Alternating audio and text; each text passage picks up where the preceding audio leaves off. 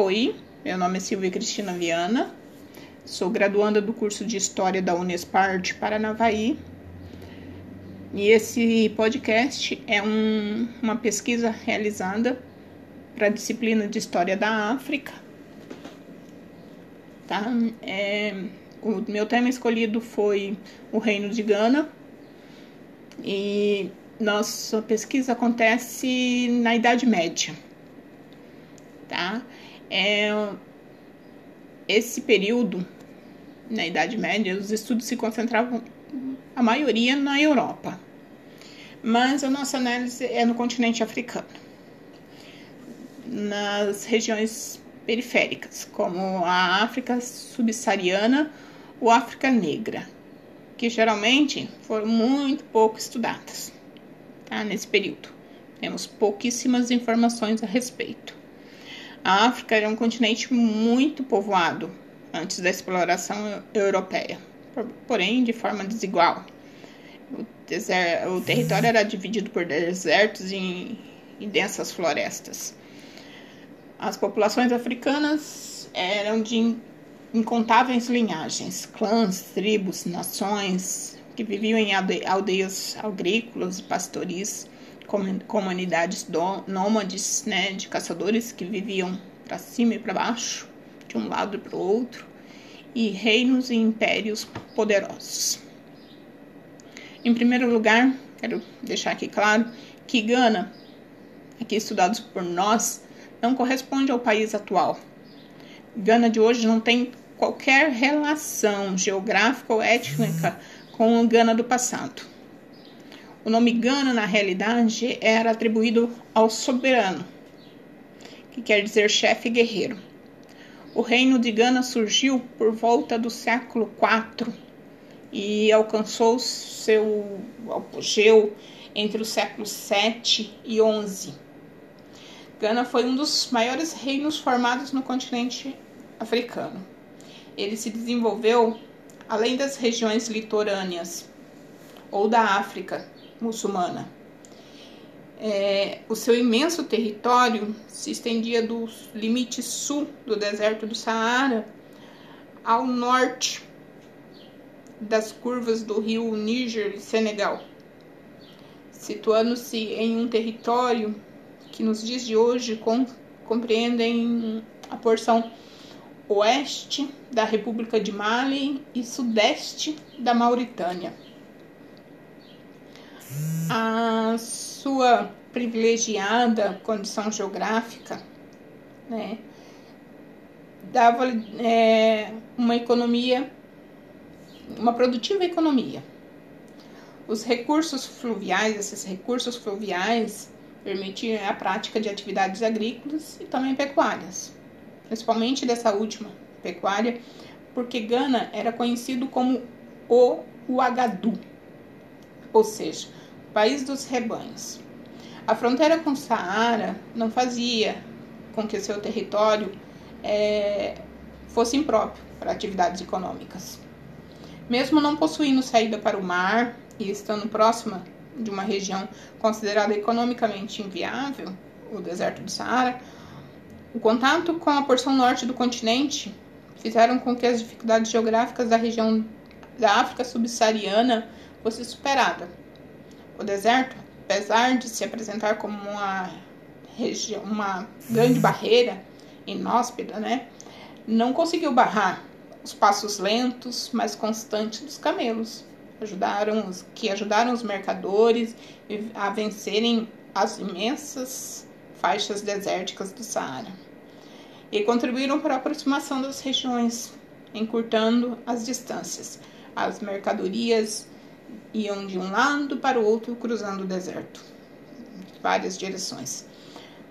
Como escreveu Alberto, Alberto da Costa e Silva em seu livro A Enxada e a Lança, a África antes dos portugueses. Ele dizia assim, lá na página 263: O deserto tornava-se assim o mar inteiro, um mar de aridez que, graças ao dromedário, podia ser percorrido pelo homem. A partir de então, ligaria também o mundo mediterrâneo aos países, ao país dos negros, em vez de apenas separá-los.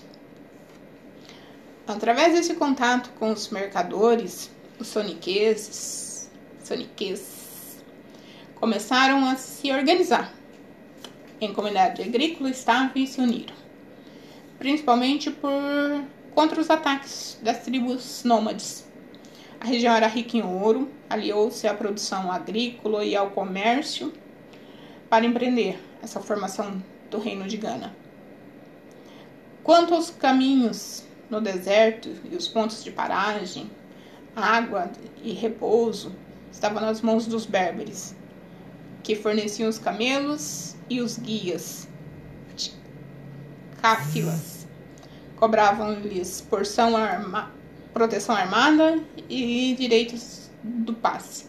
Também está no livro do Albert da Costa e Silva, A Enxada e a Lança, na página 267.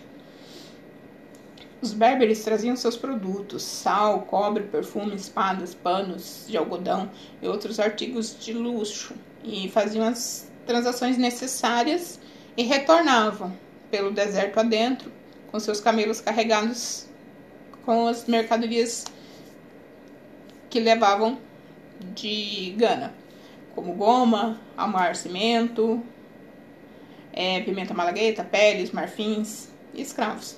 Sim, escravos. Era uma mercadoria, mais uma, que compunha o diverso rol de produtos comercializados e utilizados nas mais diferentes formas. Os escravos eram usados como eunucos, concubinas, artesãos, canumeiros e etc. Porém, em termos mercantis, o metal amarelo era que dava mais notabilidade ao reino de Gana, dava mais poder. O ouro era escoado a partir da região do mar Mediterrâneo, onde os árabes utilizavam para a cunhagem de moedas. Para controlar essa exploração aurífera, o rei era responsável pelo controle direto produtivo. O sal também tinha um valor de suma importância, porque era usado na conservação de alimentos e retenção de líquidos para os povos que vagavam pelo deserto. Esses dois últimos itens eram de fundamental importância para a expansão econômica do reino. Foi assim, fundamental. Entre os mais importantes centros urbanos comerciais ali, né, podemos destacar a cidade de Bam, Bambuque. Ah, nos mercados de Gana, todas as mercadorias pagavam tributo em ouro ao entrar e sair de seus territórios. Pode-se imaginar o dinamismo deste comércio e, e das rotas cujas tribos tributos reverteram enormes riquezas ao poder do Ghana. Al-Bakir, um geógrafo árabe do século X, faz a seguinte descrição do rei de Gana. O rei de Gana adorna-se a si mesmo como se fosse uma mulher. Usava colares no pescoço, pulseiras nos braços, quando se sentava diante do povo, colocava-se em um lugar alto, decorado com ouro e usando turbante de algodão fino. A audiência é anunciada pela batida em um longo cilindro oco que se chama Dabá. Quando os povos que professavam a mesma religião se aproximavam do rei, caíam de joelhos e polvilhavam sua cabeça com pó. É uma forma de mostrar respeito por ele.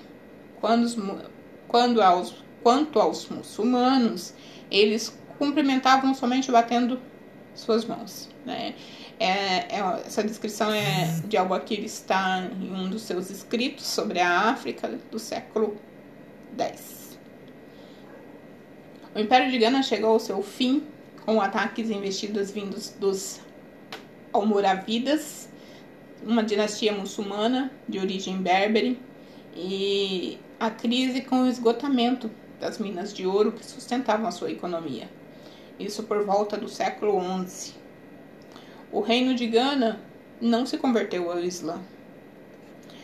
O medo dos invasores se espalhou por todas as regiões vizinhas. Sendo assim, as rotas passaram a ser evitadas para que não corressem risco de ataques. por fim, sem clientes para realizar negócios, sem riquezas em suas terras. A economia, portanto, se estagnou, levando à falência do Império de Gana. A partir de então, o reino de Mali, Sosso e Sugai passaram a disputar essa região. E mais tarde, esse território passou a ser de, do reino de Mali.